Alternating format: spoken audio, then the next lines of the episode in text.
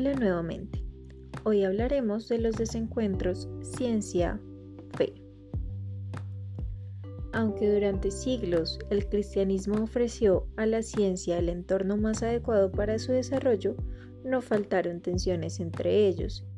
Antes del siglo XX, muchos cristianos consideraron incompatibles con la Biblia algunos de los descubrimientos científicos.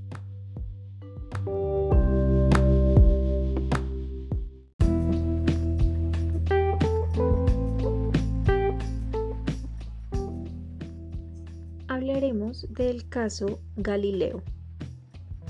Galileo defendió el heliocentrismo de Copérnico. En 1616 sufrió un primer proceso que concluyó con la promesa de no hacer propaganda pública al heliocentrismo.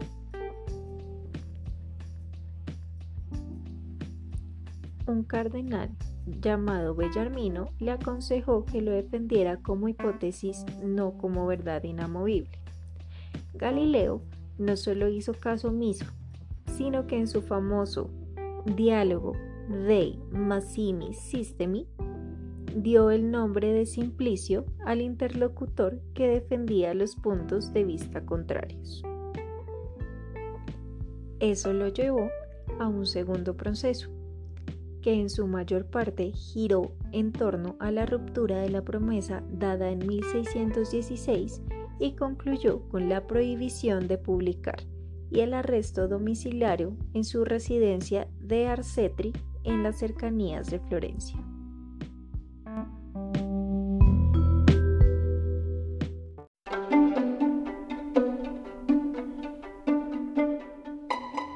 Ahora hablaremos de la ciencia y la Biblia. En aquel tiempo todos los cristianos católicos y protestantes veían en la Biblia un depósito de información infalible, incluso para cuestiones científicas. Pero hay que entender correctamente lo que significa que la Biblia es palabra de Dios. El Concilio Vaticano II explicó que Dios, por medio de la revelación, no pretendió en absoluto comunicarnos conocimientos de tipo científico, sino únicamente y nada menos que manifestarse a sí mismo y sus planes para salvar al hombre. En consecuencia, no todo lo que hay en la Biblia es palabra de Dios desde un punto de vista científico. La Biblia es palabra de Dios en el sentido de manifestación de Dios al hombre, expresada en las categorías culturales de la época en que se escribió. Sin embargo, sigue y seguirá siendo vigente mientras se entienda su alcance.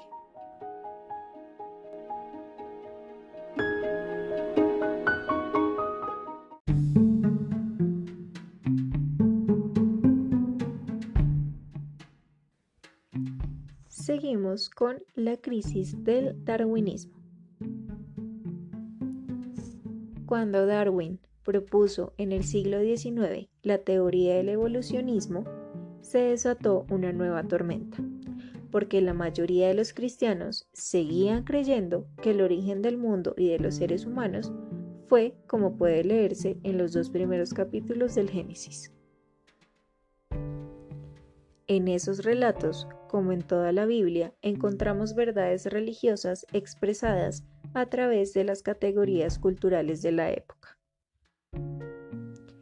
Se puede prescindir tranquilamente de estas últimas, ya que no pretenden ser verdades científicas, pero para los creyentes cristianos católicos no se puede prescindir de las enseñanzas religiosas y éticas que ésta contiene.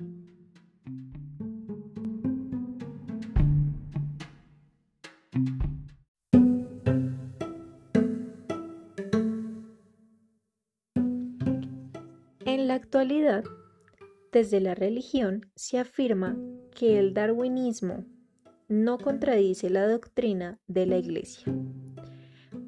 Pío XII, en 1950, declaró que el evolucionismo, con tal de que se admita que las almas son creadas inmediatamente por Dios, no está en contra de la doctrina de la Iglesia. La doctrina teológica de la creación no contradice a la doctrina científica de la evolución, porque no trata de cuándo y cómo emergió la realidad que conocemos, sino de por qué y para qué.